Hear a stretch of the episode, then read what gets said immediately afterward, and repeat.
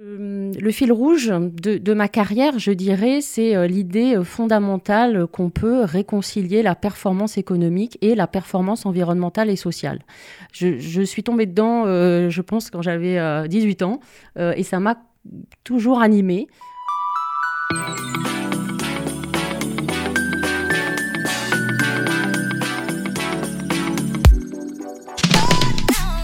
Bonjour, je suis Céline de Looksharp pour le podcast Le sens et l'action du C3D. Aujourd'hui, je suis heureuse d'accueillir Cécile Texier, vice-présidente développement durable et RSE chez Alstom. Bonjour Cécile, merci d'avoir accepté d'inaugurer les podcasts du C3D. Bonjour. Tu es membre du Collège des directeurs du développement durable et de la vie de tes pairs, tu es très bien placé pour inspirer et donner envie d'agir en partageant ton expérience. Alors Cécile, pour te présenter de manière synthétique, tu es ingénieur de l'école des mines, tu as débuté ta carrière à l'INERIS, l'Institut national de l'environnement et des risques, que je connais bien car mon papa y a passé toute sa vie professionnelle. Et déjà, tu y as accompagné les industriels dans le déploiement de leur système de management environnemental et sécurité.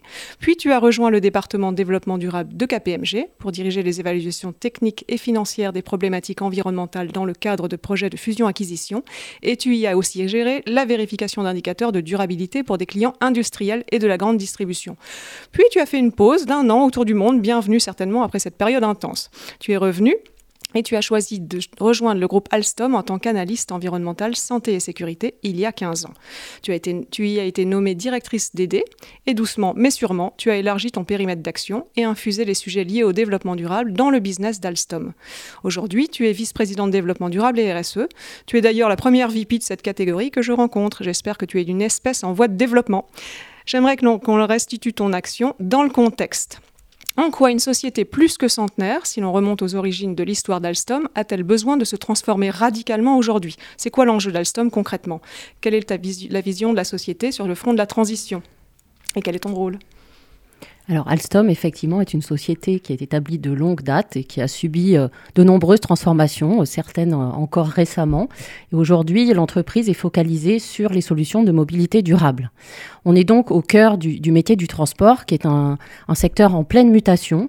Euh, et je dirais que le premier enjeu, celui auquel tout le monde pense, c'est la décarbonation du transport, c'est euh, les problèmes de pollution atmosphérique, notamment euh, en ville. Et donc nous, ça fait partie de nos toutes premières priorités. On est plus du côté des solutions, puisqu'on offre des solutions de mobilité durable. Mais malgré tout, on a un impact, un impact euh, important aussi. Euh, nos clients aujourd'hui font partie des premiers consommateurs euh, d'électricité dans les pays où ils opèrent. Et donc, une de nos priorités, c'est de réduire la consommation d'énergie de nos solutions. On s'est d'ailleurs fixé un objectif de réduire la consommation d'énergie de nos différents matériels de 25% d'ici 2025. Au-delà de ça, euh, on travaille aussi à la transition énergétique dans le transport de façon euh, plus globale. Euh, alors, au niveau du ferroviaire, il y a encore un certain nombre de trains et de locomotives qui fonctionnent au diesel. En Europe, c'est à peu près 25% des activités ferroviaires qui sont basées sur le diesel. Et donc, nous, on veut contribuer à décarboner, à sortir des énergies fossiles dans le ferroviaire avec des solutions alternatives qui vont être basées sur l'hybridation, sur l'hydrogène, sur les batteries. Et puis, au-delà du ferroviaire, on veut aussi contribuer euh, à décarboner globalement le transport en allant vers d'autres euh, d'autres secteurs, d'autres segments de marché, on va dire. Et on a récemment développé un bus électrique qui s'appelle Aptis euh, et qui a été vendu déjà en 80 exemplaires dans un certain nombre de villes. on travaille aussi sur des solutions d'électrification pour ces nouvelles flottes de bus électriques. Et puis, en termes de décarbonation, c'est pas seulement euh, nos solutions qu'il faut décarboner, mais c'est aussi nos opérations. Euh, et donc aujourd'hui, on s'est fixé un objectif de passer à 100% d'électricité d'origine renouvelable pour alimenter nos usines. D'accord, donc on voit un enjeu complexe mondial et euh, dans, toute, dans, toute la nature du, business. Qu'est-ce qui fait que tu es la bonne personne pour le job? Tu es là depuis 15 ans. Est-ce que tu peux nous détailler un peu tes étapes, la façon dont tu as avancé dans l'entreprise? Oui, alors comme tu disais, j'ai commencé euh, il y a 15 ans, j'étais euh, analyste euh, environnement, hygiène, sécurité au siège et je travaillais sur des sujets très, très concrets. J'ai participé au, au, développement des premiers programmes développement durable d'Alstom et je dirais que la façon d'aborder les sujets, ça, ça a été vraiment une approche pas à pas. Essayer de, faire des choses, des projets pilotes qui montrent leur intérêt, leurs bénéfices à la fois pour l'entreprise, pour les clients, pour la société, et comme ça construire peu à peu la crédibilité et aller vers des nouveaux sujets au fil de l'eau. Quand j'ai commencé chez Transport en 2011, par exemple, l'énergie, c'était pas un sujet. Euh, et euh, en commençant à faire une collaboration avec un client, euh, on a pu démontrer à la fois l'intérêt pour l'entreprise, pour le client, et construire ensuite une crédibilité de l'équipe et peu à peu étendre, étendre nos, nos actions. un autre point important, je dirais, c'est qu'il faut alterner des phases où on va relever le niveau d'ambition euh, et des phases où on va consolider, démontrer, euh, atteindre les objectifs qui étaient prévus. Et il faut savoir euh, trouver les bons moments pour faire ça. Il y a des, il y a des fenêtres. il y a parce que il y a un événement externe, parce que l'entreprise fait l'objet d'une réorganisation. il y a des moments où on peut relever le niveau d'ambition. Par exemple, pour nous, le One Planet Summit en 2017 à Paris, ça a été un moment où on a cranter le, niveau d'ambition en termes de décarbonation. Donc tout le monde commence à comprendre dans l'entreprise à quoi ça sert et donc tu t'en sers comme une, euh, un indice de temporalité euh, pour faire avancer tes sujets. Oui, et ça percole au plus haut niveau de, de l'entreprise. Après, on a fait beaucoup aussi d'actions individuelles pour aller convaincre les gens un par un, au, niveau, au niveau notamment des, du, du, management. ça, c'était il y a 3-4 ans. Aujourd'hui, la prise de conscience, elle est assez générale et aujourd'hui, on est plutôt invité dans les comités de direction pour venir parler des sujets de durable plutôt qu'à demander à avoir notre place. Donc je pense qu'on a fait du chemin euh, euh, par rapport à ça.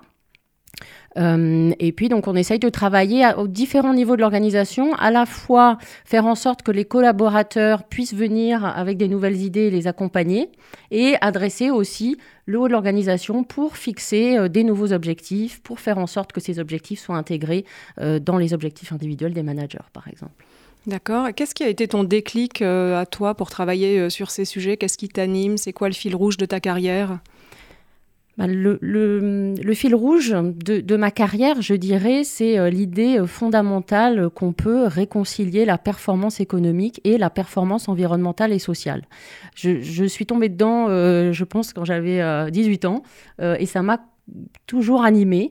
Euh, j'ai choisi l'école des mines de Saint-Étienne euh, pour faire mon cursus d'ingénieur parce que euh, Christian Brodag était, était un des professeurs, c'était un des précurseurs en matière de développement durable. C'est lui qui a, qui a théorisé en quelque sorte le sujet pour la France. en même temps que je faisais mes études d'ingénieur, j'ai fait une licence en sciences économiques pour, pour m'ouvrir aussi sur ces sujets-là. Et, aujourd'hui, je reste persuadée qu'on doit réconcilier cette performance économique et la performance environnementale et sociale. notamment, je pense qu'on peut pas se permettre que euh, les produits qui sont plus performants sur le plan environnemental et social soient plus chers. Ils peuvent être plus chers à l'achat, mais ils doivent démontrer leur rentabilité sur le cycle de vie, parce que sinon, on touchera jamais le plus grand nombre. Et si on veut avoir un impact environnemental et social, si on veut résoudre les problèmes d'aujourd'hui, il faut que les solutions soient accessibles à tout le monde. Maintenant, cette pensée-là, elle est un petit peu évoluée. Euh, euh, je dirais aujourd'hui, on a aussi pris conscience que le monde a des limites finies, euh, qu'il y a des choses qui étaient possibles hier qu'on pourra plus faire demain et qu'il faut aller vers plus de sobriété globalement. Euh, donc reconsidérer peut-être notre approche de nos besoins matériels et se recentrer sur les, pardon, sur les choses qui sont, qui sont vraiment importantes finalement. D'accord. Comment est-ce que tu choisis tes sujets euh, chez Alstom avec des impératifs aussi euh, pervasifs et le, sujet du développement durable dans toutes les lignes du business euh, Comment concrètement est-ce qu'ils sont hiérarchisés? Alors, ce qui est important, c'est, je pense, de créer un climat, de créer une culture où finalement les sujets RSE et développement durable deviennent incontournables et nos collaborateurs se sentent autorisés, se sentent même encouragés à proposer des nouveaux projets. Euh, et donc, ils, nous, ils nous contactent, ils viennent nous voir avec des idées. Et nous, on va sélectionner dans ces projets-là ceux qui nous semblent arriver au bon moment, ceux qui nous semblent les plus impactants et ceux sur lesquels on peut, on peut travailler ensemble. Euh, nous, on est toujours euh, ravis de voir que finalement, c'est pas nous qui, sont, qui sommes les éléments déclenchants d'un nouveau projet et qu'un département a envie de faire quelque chose et nous approche pour avoir de l'aide. Par exemple, récemment, le, le département communication est venu nous voir en nous disant on aimerait bien que nos événements soient plus verts. Euh, qu'est-ce qu'on peut faire ensemble, sur quoi il faut travailler? Euh, on a fait une checklist, regardez là, euh, comment est-ce qu'on peut avancer ensemble? Ça, pour nous, c'est vraiment intéressant. Après, la RSE, c'est vraiment très vaste. Hein. On va retrouver beaucoup, beaucoup de sujets. Certains sont déjà existants depuis un bon moment et gérés par des fonctions opérationnelles. par exemple, les sujets de sécurité au travail, d'éthique, les sujets de ressources humaines sont gérés directement par ces fonctions opérationnelles.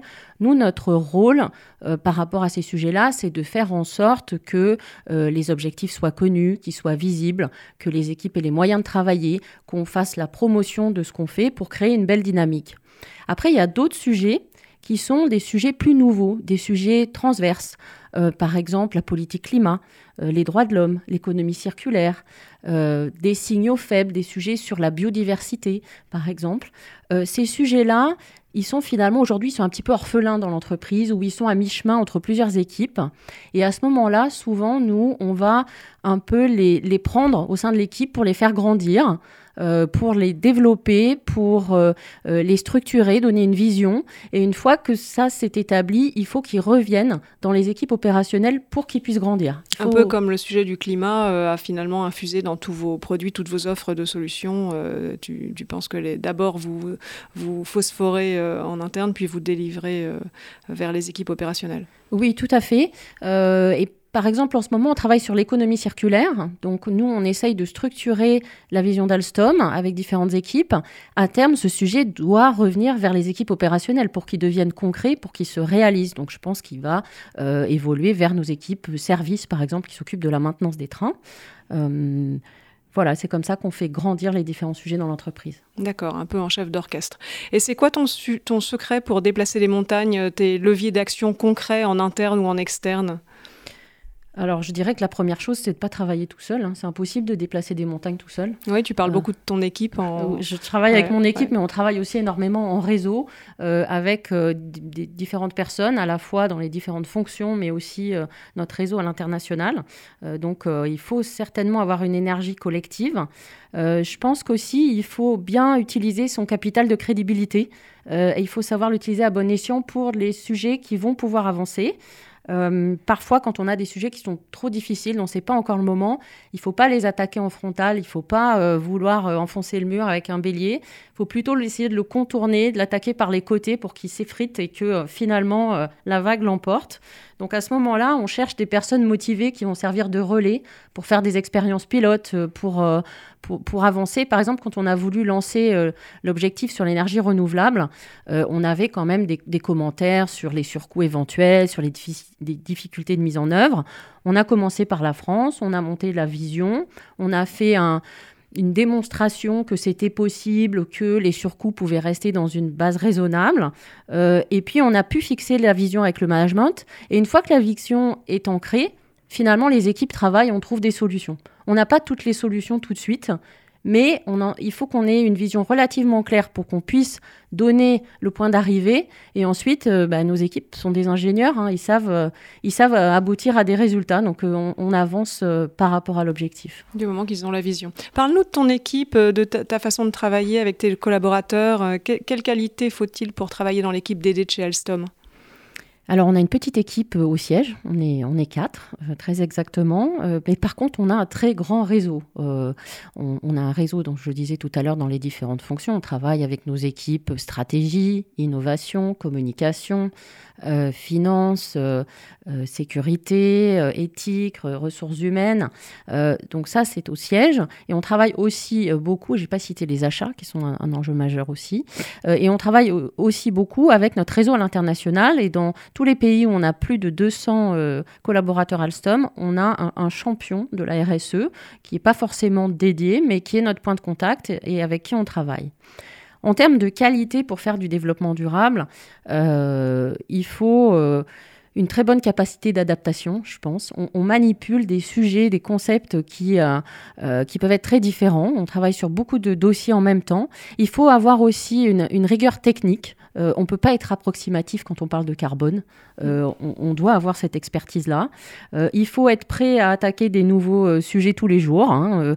en permanence, il y a de nouvelles réglementations, des, des signaux faibles qui deviennent des signaux forts. Donc, il faut s'y attaquer.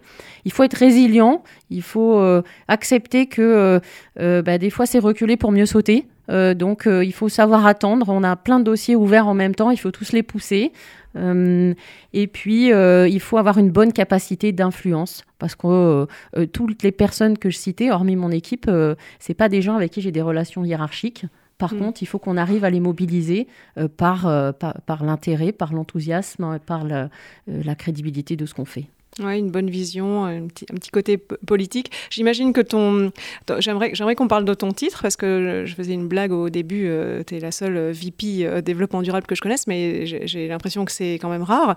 ton, ta place, ton reporting, ton titre, c'est important pour avoir de l'impact? Oui, je pense que c'est euh, très important. Alors, euh, VP, c'est parce que chez Alstom, les, les, personnes qui sont au même niveau que moi sont euh, vice-présidentes. Ce n'est pas forcément toujours le, le, cas dans toutes les entreprises. Hein. La fonction peut être directeur développement durable et être au même niveau. par contre, ce qui est important, c'est effectivement de pouvoir parler d'égal à égal mmh. ah, avec le responsable des achats, le responsable de l'équipe industrielle, la finance, mmh. et d'être rattaché à un membre du comité exécutif. Mmh. En l'occurrence, nous, notre équipe, elle est rattachée à deux membres du comité exécutif. On a deux lignes de reporting. Une vers les ressources humaines pour traduire l'importance du sujet pour nos collaborateurs. On s'en sert vraiment d'un facteur de motivation et de cohésion dans l'entreprise. Et l'autre vers euh, la, personne qui est en charge de ce qu'on appelle les plateformes, c'est-à-dire la RD, le développement de nouveaux produits, euh, et avec qui on travaille sur euh, la promotion de nos solutions de mobilité durable.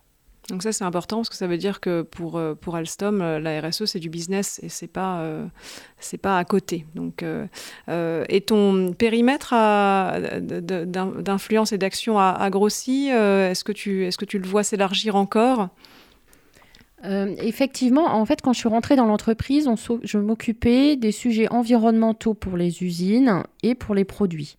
Euh, et puis, au fil du temps, euh, et avec la transformation de l'entreprise aussi, l'équipe a grandi. Euh, elle a repris toutes les activités institutionnelles de, reporting, de réponse aux questionnaires investisseurs, la gestion de la fondation Alstom. et comme je disais tout à l'heure, on a toujours de nouveaux sujets. Donc, par exemple, en ce moment, on travaille pas mal sur les questions d'achat responsable et de, et de droits de l'homme, mais on sait qu'on va devoir s'attaquer euh, à l'adaptation au changement climatique, euh, à l'économie circulaire euh, de façon plus, encore plus large que ce qu'on a fait jusqu'à présent. donc oui, je pense qu'on on a vocation à, toucher des, sujets toujours plus larges. Et est-ce que tu peux nous parler de, la mesure de la performance euh, Comment est-ce que les, les, succès euh, de, la stratégie RSE se, se trouvent euh, mesurés? C'est quoi tes indicateurs de succès? Qu'est-ce qui, qu'est-ce qui fait que tu, que, tu juges que tes sujets avancent? Je crois que la première chose, c'est que la mesure, c'est quelque chose d'essentiel. Alors, je ne dis pas ça je le dis peut-être parce que j'ai travaillé chez KPMG, donc sur les chiffres, euh, mais euh, euh, mes pères qui travaillent dans le domaine du développement durable vous le direz aussi, les indicateurs clés de performance, c'est vraiment un, point important pour savoir où on en est, savoir si on va dans la bonne direction, mesurer aussi l'importance des sujets. C'est-à-dire que si euh, euh, la quantité d'eau qu'on consomme, euh, comme c'est le cas chez Alstom, elle est toute petite, et parce qu'on a les données et qu'on le sait, ça ne doit pas être un sujet prioritaire d'action, même si on a envie de faire quelque chose et qu'on fait ce qui doit être fait. Mais il faut travailler sur les sujets qui sont importants. Donc la mesure, c'est vraiment, c'est vraiment un élément essentiel. ce qu'on a fait, nous, chez Alstom, c'est que dans le cadre de la nouvelle stratégie qui s'appelle Alstom in Motion et qui est euh, est paru euh, euh, en juin 2019, on a intégré des objectifs non financiers qui vont de pair avec les objectifs financiers. Donc en finance, on suit le chiffre d'affaires, la marge, les commandes. Et pour les objectifs non financiers, on a également des indicateurs clés de performance qui vont faire l'objet d'un reporting et d'un suivi au niveau du comité exécutif. Donc parmi ces indicateurs, ils sont organisés suivant les quatre axes de notre, euh, stratégie RSE, mais on peut citer euh, par exemple euh, la réduction de la consommation d'énergie des solutions, le pourcentage d'énergie renouvelable dont je parlais tout à l'heure, le pourcentage de produits qui sont éco-conçus, les résultats en termes d'accidents de travail, en termes de féminisation du management. Le nombre de bénéficiaires de nos programmes sociaux. On a souhaité renforcer cet axe dans le cadre de la nouvelle stratégie.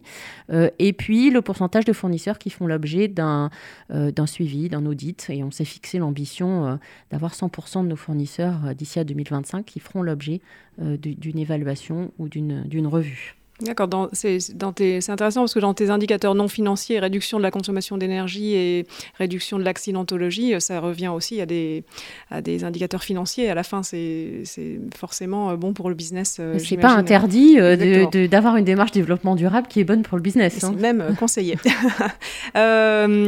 D'accord, et bon, j'imagine que tout n'est pas, tout pas simple, que tu dois rencontrer des, des, des freins majeurs, notamment politiques ou euh, financiers évidemment. Euh, comment est-ce que tu les lèves? Est-ce que tu peux nous donner euh, quelques exemples concrets? Alors les freins, bon, c'est toujours un peu les mêmes, hein, mais le, premier frein qu'on peut citer, c'est le fait que beaucoup de gens ont la conviction que tout ce qui est environnemental et social va coûter plus cher. Donc il y a une dimension économique. Et il est vrai que, euh, notamment euh, quand on parle d'acheter euh, des nouvelles solutions, il peut y avoir un, surcoût au moment de l'acquisition. mais au-delà de ça, il y a beaucoup de sujets qui sont liés à une mauvaise compréhension des enjeux. Euh, et puis aussi euh, simplement à la reconduite de pratiques existantes, parce que c'est juste plus facile de faire du copier-coller que de, vouloir changer. On a toujours fait comme ça. Et donc ça, il faut essayer de lutter contre ça.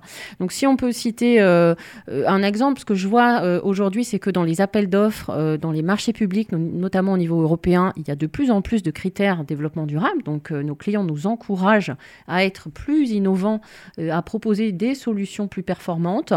et parfois les équipes qui doivent euh, euh, trouver un équilibre entre le prix et la performance environnementale euh, vont, peuvent être un petit peu réticentes à proposer les solutions les plus innovantes.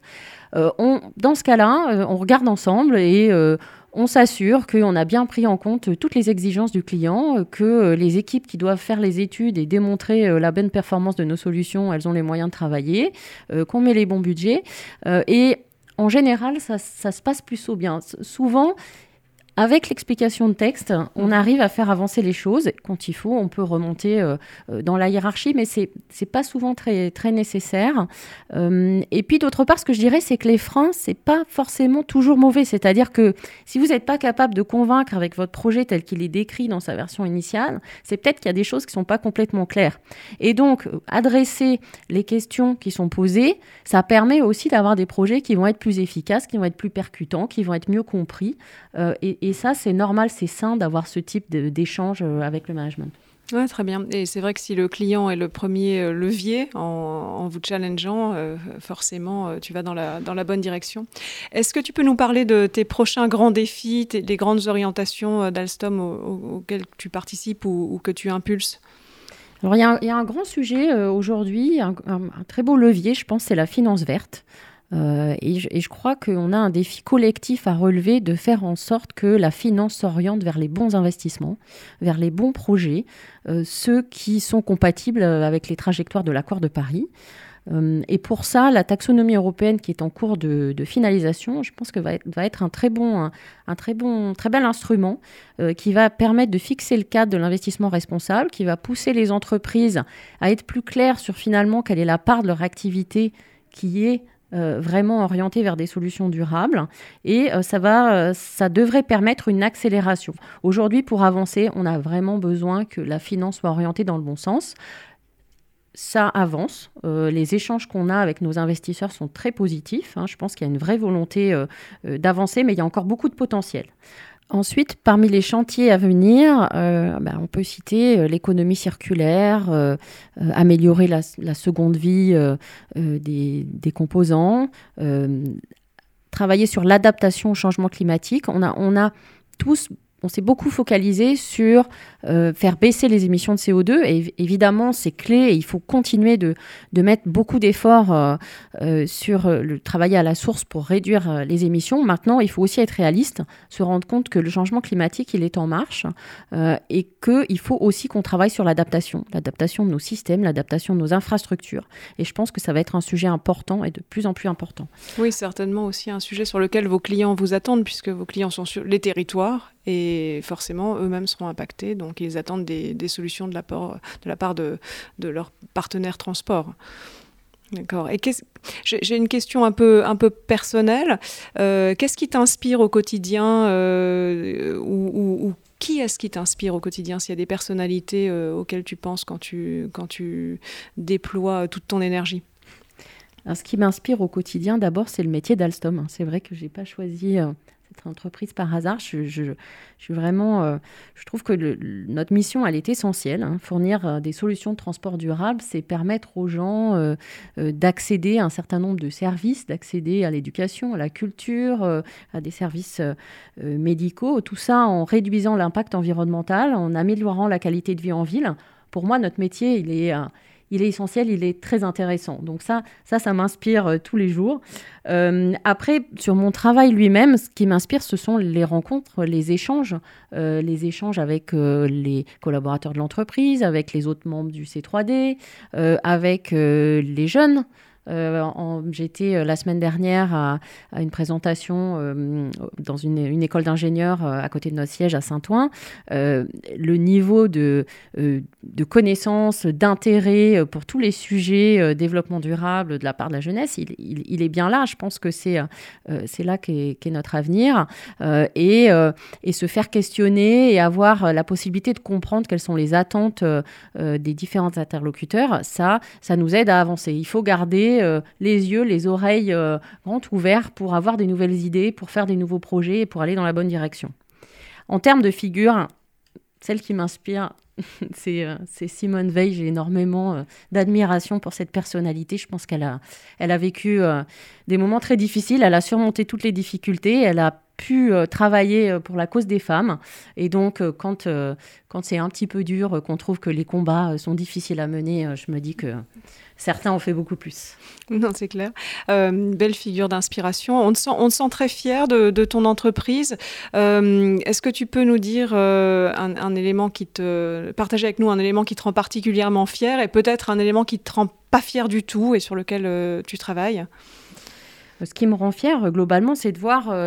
La direction que l'entreprise a pris aujourd'hui, hein, la nouvelle stratégie Alstom in Motion, elle intègre pleinement la dimension RSE, euh, au cœur de la stratégie de l'entreprise.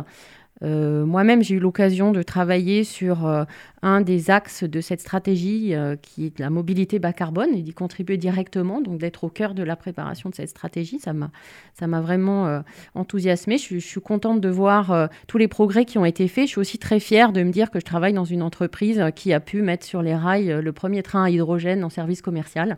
et je ne suis pas la seule. La plupart de nos collaborateurs sont sont très, très fiers de cette, euh, cette réussite. Ce qui me rend moins fière, euh, c'est euh, le fait qu'on n'aille pas assez vite. c'est souvent un peu frustrant. on sait qu'il faut accélérer la transformation et on doit adresser les sujets les uns après les autres. On ne peut pas tout adresser. certains sujets viennent un petit peu après. Nous, un des sujets qu'il faut qu'on adresse, c'est euh, nos transports euh, en propre, nos transports notamment de marchandises. Euh, je, souhaite qu'on travaille plus sur ce sujet-là. c'est un sujet qui est difficile. On a des supply chains qui sont complexes, des, des logistiques compliquées. C'est aussi un sujet qui, en termes d'impact, quand on regarde les données, n'est pas très significatif par rapport à nos émissions, les émissions de nos produits, les émissions de nos usines, mais on a une responsabilité de, de, le traiter et on doit aller jusqu'au bout. Donc, euh, c'est, on va s'y atteler, euh, aussi avec nos clients qui, euh, qui, sont demandeurs. Oui, c'est une question de cohérence pour un acteur du transport que d'avoir une supply chain euh, bas carbone, on comprend. Alors tu parlais tout à l'heure des, étudiants et, c'est vrai que beaucoup de personnes veulent du sens euh, dans, leur entreprise aussi, euh, et heureusement. Qu'est-ce que tu donnerais comme conseil pour changer le monde depuis sa chaise de bureau? Un conseil qui, qui t'est propre mais qui pourrait être universel, quelle que soit la nature de son, de son travail finalement? Un conseil général et qui va là pour la chaise de bureau ou, tout simplement à la maison, c'est, euh, je pense, de, réfléchir aux, conséquences des actes et des décisions qu'on prend. Rien n'est neutre. Hein. Tous les choix qu'on fait ont des conséquences environnementales et sociales. Donc que vous passiez une commande, vous dessinez un nouveau produit, on embauche une personne dans l'équipe, on paye une facture, on choisit ce qu'on mange à la cantine, voilà, et en particulier ce qu'on achète. Tout cela a un impact environnemental et social. Donc il faut avoir conscience de, ces impacts-là pour essayer de les réduire. Alors il ne faut pas être découragé par l'ampleur de la tâche. Euh, donc euh, il faut commencer par euh, ce, ce, qui nous semble le plus simple, commencer par les petites choses et, passer à l'action. souvent on a l'impression d'avoir une montagne en face, donc finalement c'est tellement compliqué qu'on fait rien. Non, il faut se regrouper, peut-être en parler avec d'autres qui ont envie d'avancer aussi, et puis faire quelque chose. Et c'est en avançant qu'on apprend. C'est le premier pas qui est le plus difficile. D'accord. Et puis partager permet aussi de, s'inspirer des, petits pas des autres. Pour finir euh, ce podcast, est-ce que tu aurais un livre à nous conseiller, un, livre qui a changé ta façon de voir les choses, un livre inspirant qui pourrait euh, peut-être mettre sur les rails, euh, c'est private joke Alstom, pour, pour changer un petit peu sa façon de voir le monde? Alors au niveau livre, j'avoue que euh, je, comme je suis toute la journée dans les sujets RSE euh, climat, je, lis plutôt des romans que des livres spécialisés. Il n'y a pas de mal euh, sur, ces, domaines. Mais il y en a un qui m'a beaucoup marqué, c'est le livre qui s'appelle Effondrement de Jared Diamond et qui fait réfléchir à l'avenir de notre civilisation en référence aux civilisations passées, à, aux faiblesses de notre civilisation, à sa capacité à se remettre en cause et à s'arrêter avant qu'il soit trop tard. Donc il m'a il m'a beaucoup marqué. C'est un classique, hein, euh, un petit peu pour euh, pour les professionnels de la RSE. Euh, à titre personnel et en particulier l'importance de, de l'arbre, de la nature euh, que j'avais pas forcément perçu euh, parce qu'immédiatement on pense plus à l'eau ou à l'air, euh, mais l'importance de l'arbre dans le développement de, nos sociétés, pour la construction et globalement pour le développement, moi ça m'a beaucoup marqué et j'encourage ceux, qui veulent travailler dans la RSE à lire, à lire cet ouvrage. Oui, c'est vrai que souvent on s'arrête au titre et, et on, se dit que ça va être du, du climato-dépressif, mais, mais en fait c'est plutôt un livre qui appelle à, à prendre de l'histoire pour ne pas arrêter répéter les mêmes erreurs. Donc je, suis d'accord. Euh, Effondrement de Jared Diamond, euh, très bon, très bon ouvrage, très bonne source. Euh, merci beaucoup Cécile d'avoir accepté l'invitation du C3D pour ce podcast et, à très bientôt pour suivre les aventures d'Alstom et les tiennes en particulier. Merci beaucoup. Je suis Céline Pufardichvili, Look Sharp pour le C3D, et je vous invite à retrouver ces podcasts tous les premiers mardis du mois sur les meilleures plateformes de podcast et sur le site web du C3D. Si le podcast vous a plu, je vous invite à le noter, 5 étoiles, pourquoi pas, et surtout à le partager largement. Merci.